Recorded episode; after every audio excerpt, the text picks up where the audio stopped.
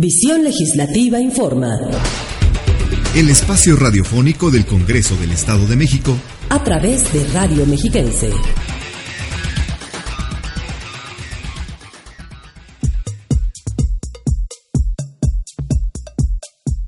De Visión Legislativa, bienvenidos a una emisión más del programa del acontecer parlamentario. Los saludo con gusto, soy Ruth Sánchez y espero que la información que les tengo preparada sea de su agrado. No olviden que pueden escuchar nuestras emisiones anteriores por iTunes e iVox.com y visitar la página oficial de la Legislatura del Estado de México, www.cddiputados.gov.mx. Pueden dejarnos sus comentarios por el Facebook Diagonal Visión Legislativa y Twitter Legismex y con gusto les daremos respuesta. En esta emisión les platicaré sobre lo más relevante de los últimos dos periodos extraordinarios de la 58 legislatura, es decir, el noveno y el décimo. Para comenzar, escucharemos lo sucedido con la aprobación de la reforma en materia político-electoral. Quédense en visión legislativa. En sesión correspondiente al noveno periodo extraordinario presidida por la diputada Marta Elvia Fernández Sánchez, el Pleno Legislativo avaló el dictamen integrado por propuestas de diputados del PRD y del PAN, así como del titular del Ejecutivo Estatal y coordinadores de los grupos parlamentarios. El dictamen que reforma y adiciona diversos artículos de la Constitución Política Estatal en materia política electoral se apega al pacto federal sin contradecir la esencia de la reforma aprobada por el Congreso de la Unión, por lo que se armoniza con la Carta Magna del país y las leyes generales que en esta materia deben observar las entidades federativas. De acuerdo con el documento, los procesos para las elecciones de gobernador, diputados locales y miembros de ayuntamientos se realizan a través del Instituto Nacional Electoral y el Instituto Electoral del Estado de México. Este será autoridad en la materia independiente de sus decisiones y funcionamiento y profesional en su desempeño. Especifica, entre otros puntos, que la duración máxima de las campañas será de 60 días para la elección de gobernador y de 35 días cuando se elijan diputados locales o ayuntamientos. Las precampañas no podrán durar más de las dos terceras partes de las respectivas campañas electorales. La propaganda política o electoral deberá abstenerse de expresiones que calumnien a las personas. Por otra parte, el Tribunal Electoral Estatal se integrará por cinco magistrados designados por el Senado de la República y serán los magistrados quienes designarán a su presidente por mayoría de votos. La presidencia deberá ser rotatoria por un periodo de dos años. Corresponderá a la legislatura designar de entre una terna de ciudadanos propuestos por el Pleno del Tribunal Electoral y con el voto de las dos terceras partes de los miembros presentes, cubrir una vacante temporal. El instituto deberá contar con una Contraloría General adscrita al Consejo General, que tendrá a su cargo la fiscalización de las finanzas y recursos que éste ejerza y conocerá de las responsabilidades administrativas de sus servidores públicos, cuyo titular será designado por la legislatura estatal, estando seis años en el cargo, pudiendo ser reelecto por una sola vez.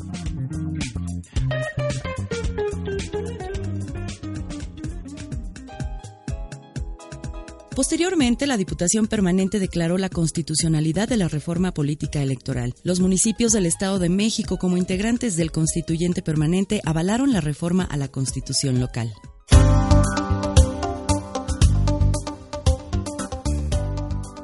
Al ser avalada por más de 100 de los 125 ayuntamientos del Estado de México, la Diputación Permanente de la 58 legislatura mexiquense emitió la declaratoria de aprobación de la reforma a la Constitución estatal en materia política electoral. El diputado Irad Mercado Ávila, al dar lectura al documento, refirió que las adecuaciones jurídicas establecen que la legislatura estatal se renovará en su totalidad cada tres años y los diputados podrán ser electos de manera consecutiva hasta por cuatro periodos. El documento establece que los miembros de los ayuntamientos durarán en sus funciones tres años y podrán ser reelectos de forma consecutiva por un periodo similar, aunado a que los tiempos de campaña son de 35 días para diputados locales y 60 días para gobernador del Estado de México. De igual manera, indica que el partido político que no obtenga al menos 3% de la votación válida emitida en la elección para gobernador o diputados le será cancelado el registro y este mismo porcentaje deberá obtener para tener derecho a participar en la asignación de diputados de representación proporcional en la elección para diputados, entre otros aspectos.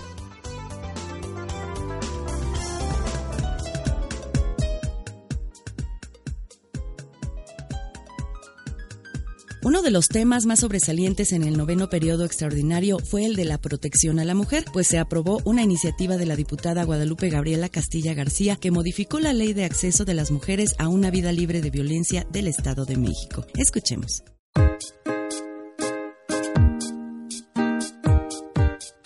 El Pleno Legislativo avaló la iniciativa presentada por la diputada Guadalupe Gabriela Castilla García, cuyo objetivo es garantizar el acceso a las mujeres a una vida plena, así como instaurar medidas prácticas y cautelares que eviten confrontación con su o sus agresores. Se reformó la ley de acceso de las mujeres a una vida libre de violencia del Estado de México. La diputada Gabriela Castilla explicó que los integrantes de la Comisión de Igualdad de Género realizaron el estudio del proyecto y determinaron que se coincide con la propuesta en que es indispensable homologar dicha norma con la Ley General de Acceso a las Mujeres a una vida libre de violencia, en específico sobre el capítulo sexto referente a las órdenes de protección. Honorable Asamblea, la presidencia de la 58 legislatura legislatura remitió a las comisiones legislativas de gobernación y puntos constitucionales y para la igualdad de género para su estudio y dictamen iniciativa de decreto que adiciona la fracción tercera al artículo 29 y crea el artículo 31 bis de la Ley de Acceso a las Mujeres a una vida libre de violencia del Estado de México.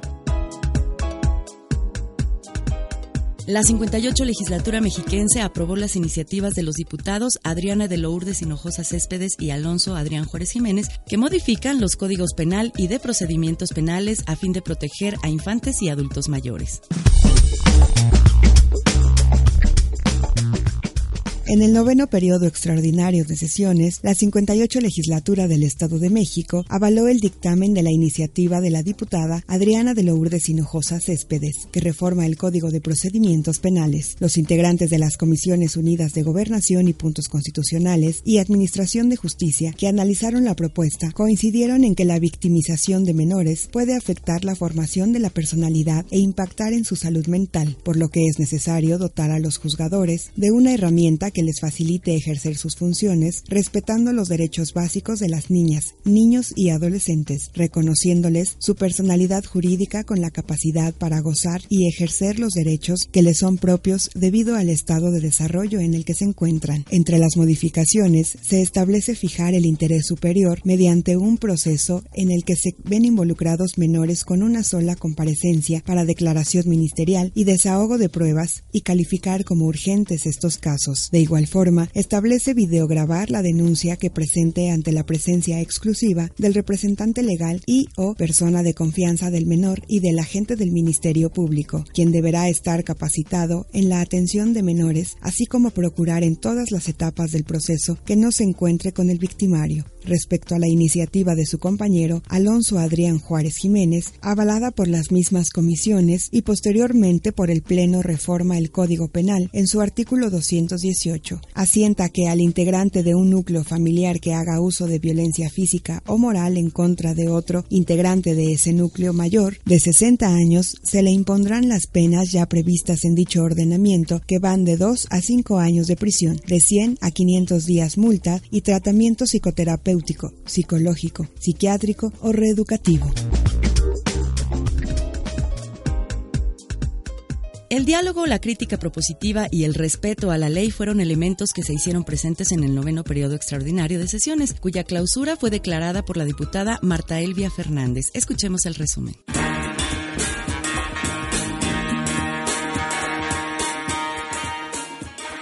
Total de 21 iniciativas de los grupos parlamentarios del PRI, PRD, PAN y del Ejecutivo Estatal, incluidas las reformas constitucionales en materia política electoral, fueron aprobadas en el noveno periodo extraordinario. Al declarar la clausura, la diputada Marta Elvia Fernández Sánchez, quien fungió como presidenta, indicó que se estableció una conexión entre lo político y lo jurídico, pero lo más importante, el elemento humano que se materializa en cada uno de las y los diputados que en esta tarea compartida reafirman sus valores democráticos, la unidad y el compromiso con el pueblo del Estado de México. Resolvimos 21 iniciativas en atención de un mandato del Constituyente Permanente Nacional. Reformamos la Constitución Política del Estado Libre y Soberano de México para incorporar disposiciones en materia político-electoral en apoyo de la cultura en el Estado de México y específicamente en el municipio de Toluca, aprobamos la copropiedad del Teatro Morelos ubicado en esta capital. Regularizamos la situación del predio donde funciona el Colegio de Estudios Científicos y Tecnológicos del Estado en el municipio de Nicolás Romero impulsamos y protegimos el uso de la cromática, sobre todo en servicios de transporte rosa, privilegiando el cuidado de las mujeres que lo utilizan. En este periodo se reformó la Constitución Política Estatal para incorporar disposiciones en materia política electoral, en atención de un mandato del Constituyente Permanente Nacional. En apoyo a la cultura se aprobó la copropiedad del Teatro Morelos, se regularizó la situación de un predio donde funciona el Colegio de Estudios Científicos y Tecnológicos del Estado de México en Nicolás Romero y se impulsó y protegió el uso de la cromática, sobre todo en el servicio de transporte rosa, privilegiando la protección a la mujer. Entre otros temas, se legisló a favor de los municipios, adecuando los requisitos para ser secretario del ayuntamiento y crear las comisiones edilicias permanentes de protección, inclusión e integración a personas con discapacidad, aunado a las modificaciones legales para fortalecer atribuciones y combatir así las adicciones. Además, se realizaron adecuaciones a la legislación procesal penal para proteger a los menores que son víctimas de algún delito. Se aprobaron reformas para combatir la violencia familiar cuando se cometa en agravio de los adultos mayores, ajustes a la ley de seguridad y se establecieron disposiciones para hacer efectivo el derecho humano de acceso a la justicia.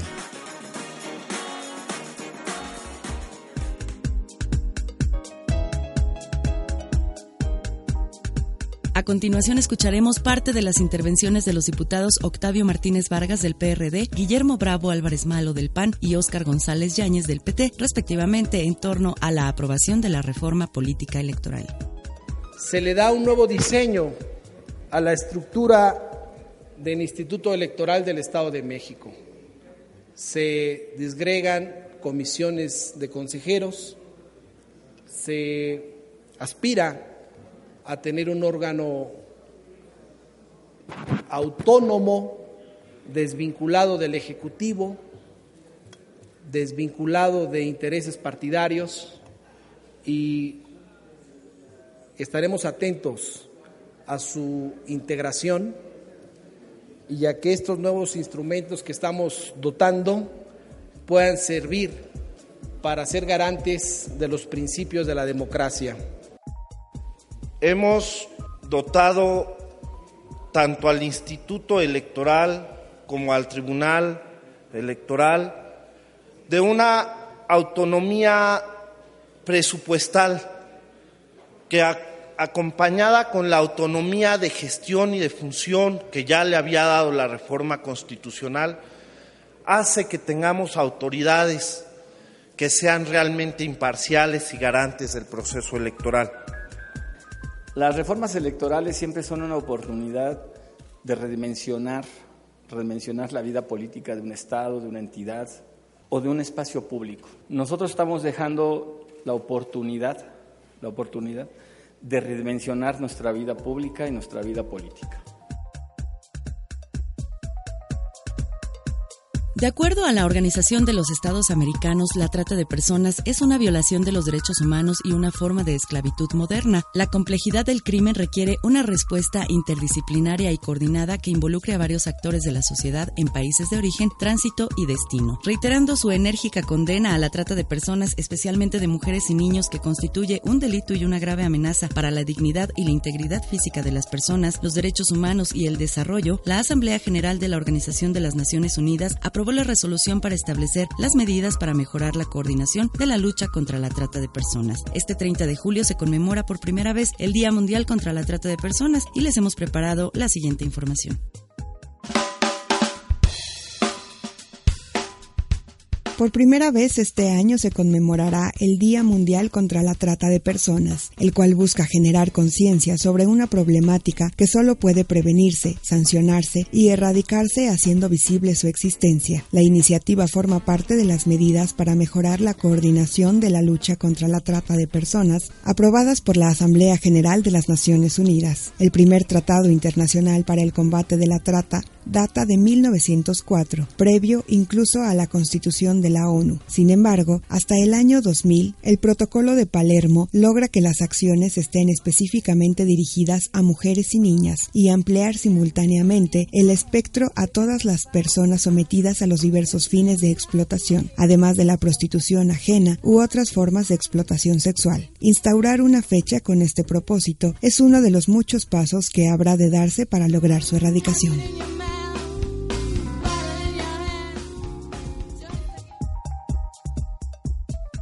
Hasta aquí les he platicado un breve resumen sobre lo acontecido en el noveno periodo extraordinario de sesiones. Más adelante hablaremos de lo más destacado del décimo periodo extraordinario. No olviden escuchar nuestras emisiones en iTunes e iVox.com y dejarnos sus comentarios en el Facebook Diagonal Visión Legislativa y el Twitter arroba Legismex. Los invito a visitar la página oficial del Congreso del Estado de México en www.cddiputados.gov.mx. Continuamos en Visión Legislativa.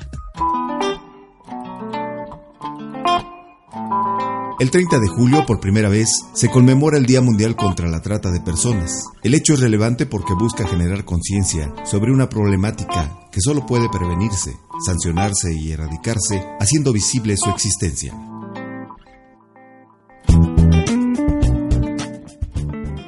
La Ley de Voluntad Anticipada del Estado de México tiene como objetivo regular el derecho de una persona a planificar los tratamientos y cuidados de salud que desea recibir o rechazar, salvaguardar el derecho a que nadie atente contra la integridad física, psicológica o moral o someta a condiciones indignas a los enfermos en situación terminal. Asimismo, pretende reconocer, promover y hacer efectivos los derechos de los pacientes en situación terminal y los de sus familiares, promover el respeto a la autonomía y a la dignidad, brindar asistencia tanatológica a los enfermos y a sus familiares, señalar los derechos y obligaciones de los médicos y del personal de salud, así como determinar las facultades y obligaciones de las instituciones de salud. Se establece que toda persona mayor de edad, en pleno uso de sus facultades mentales, puede en cualquier momento e independientemente de su estado de salud, realizar su declaración de voluntad anticipada ante el notario, mediante escritura de voluntad anticipada. El documento puede ser revocado o modificado en cualquier momento, en caso de que existan dos o más declaraciones de voluntad anticipada realizadas por la misma persona, será válida la última y será nula cuando su contenido no sea congruente con lo establecido por la Ley General de Salud.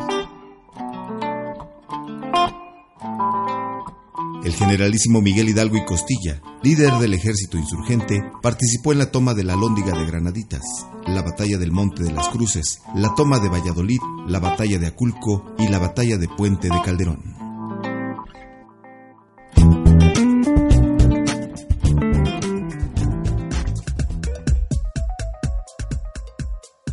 Sesión del décimo periodo extraordinario se aprobaron iniciativas en diversas materias. A continuación les presentaré la información sobre la incorporación de medios magnéticos en informes de gobiernos estatal y municipales.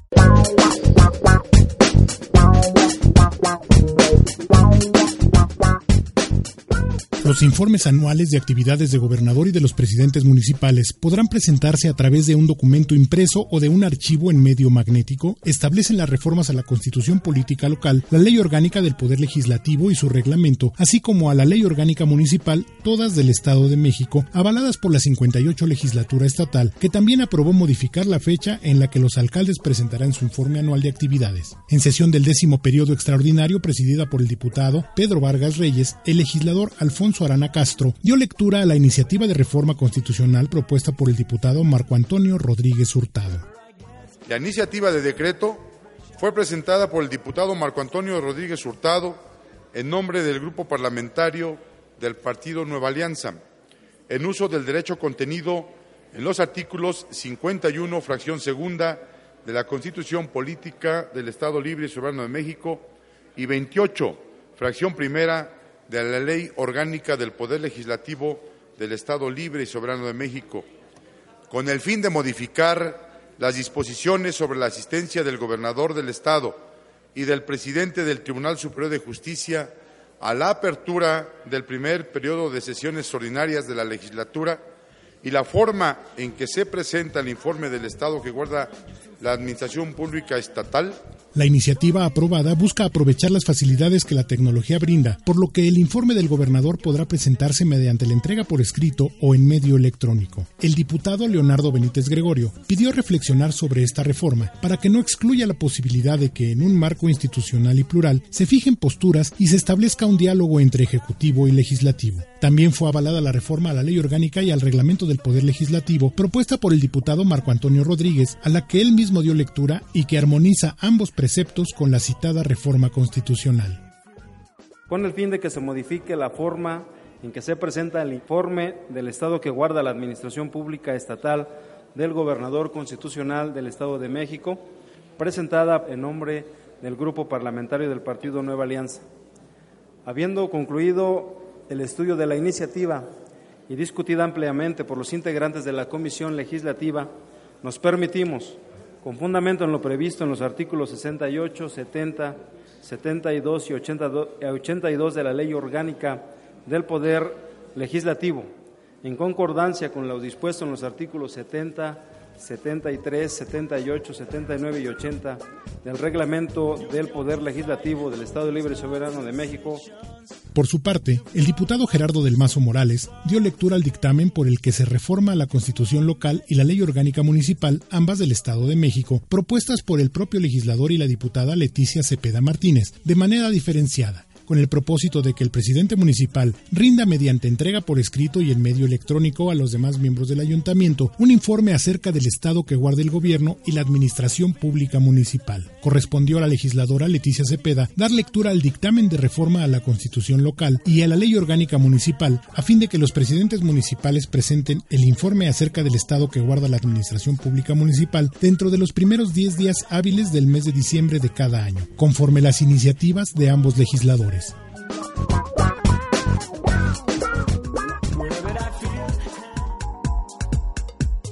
La primera iniciativa conjunta de los poderes ejecutivo, legislativo y judicial fue aprobada en el décimo periodo extraordinario. La reforma fortalece la seguridad en el Estado de México mediante procesos más estrictos de control de confianza.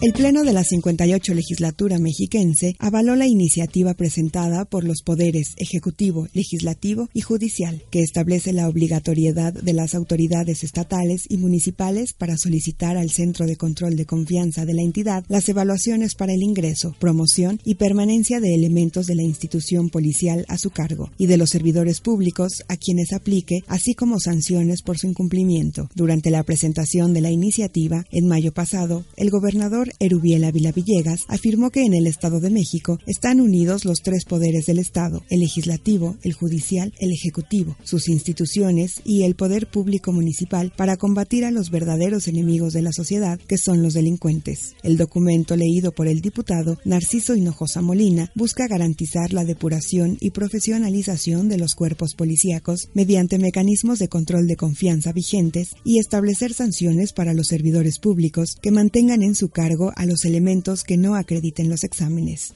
La presidencia de la Diputación Permanente de la 58 legislatura remitió a las comisiones legislativas de gobernación y puntos constitucionales y de seguridad pública y tránsito para su estudio y formulación del dictamen correspondiente iniciativa de por el que se reforman las fracciones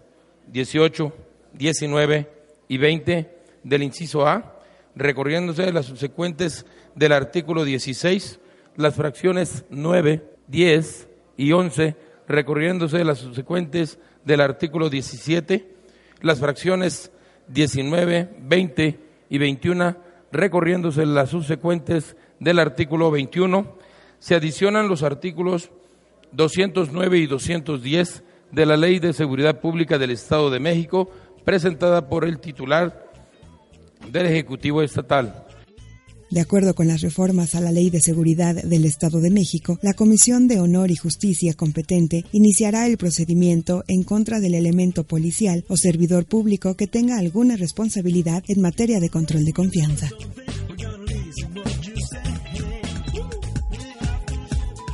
El diputado Everardo Pedro Vargas, al concluir el décimo periodo extraordinario, afirmó que prevaleció el respeto, unidad y ánimo para servir a los mexiquenses e informó los resultados en materia electoral, municipal, seguridad pública y otras.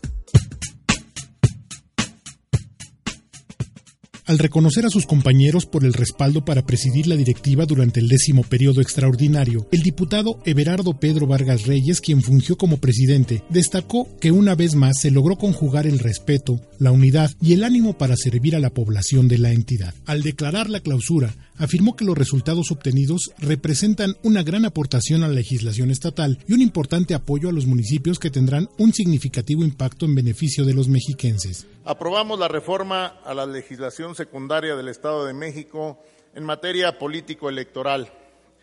que realmente no nos fue desconocida, pues complementa y da seguimiento a las grandes reformas de la Constitución General de la República y de la Constitución particular de nuestro Estado. En este periodo, entre otros temas, los diputados locales actualizaron la legislación en materia de derechos humanos y se incorporó la Comisión Legislativa de Relaciones Internacionales como permanente. En materia de seguridad pública, se estableció que autoridades estatales y locales soliciten las evaluaciones para el ingreso, promoción y permanencia de los elementos en corporaciones policíacas a su cargo. Se apoyó la profesionalización de los servidores municipales y la creación de las comisiones edilicias contra la violencia y la delincuencia.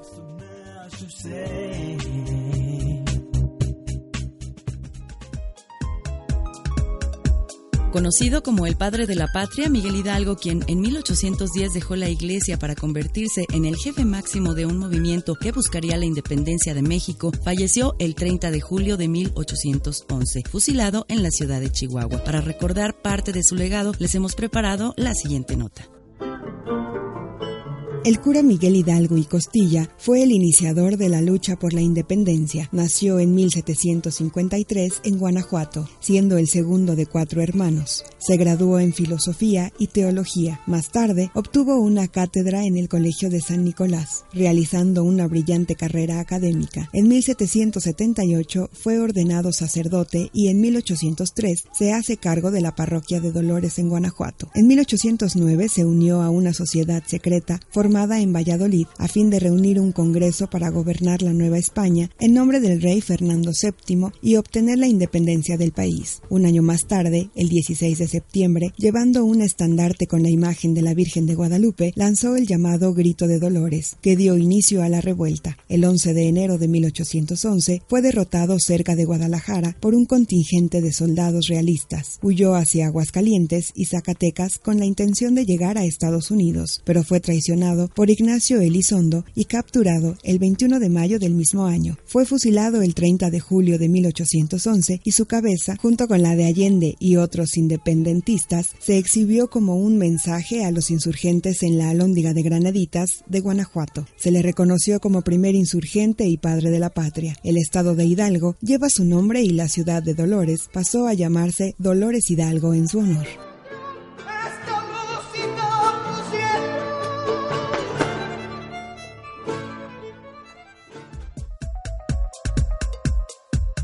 Ahora les dejo con nuestra sección de notas legislativas nacionales.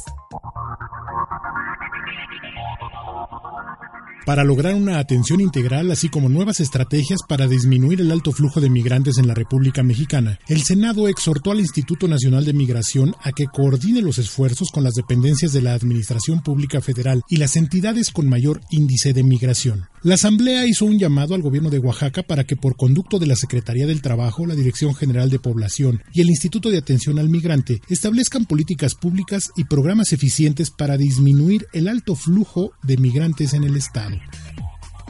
La Comisión Permanente del Senado de la República solicitó a las Secretarías de Turismo, Medio Ambiente y Recursos Naturales y al Instituto Nacional de Antropología e Historia, así como a la Secretaría de Turismo del Gobierno del Estado de Campeche, implementar campañas para el fortalecimiento del turismo, así como acciones de protección y conservación de la zona arqueológica de Calakmul. En el dictamen se destaca la importancia de la zona arqueológica y bosques tropicales de Calakmul como patrimonio mundial, por lo que recientemente fue declarada bien mixto por la UNESCO.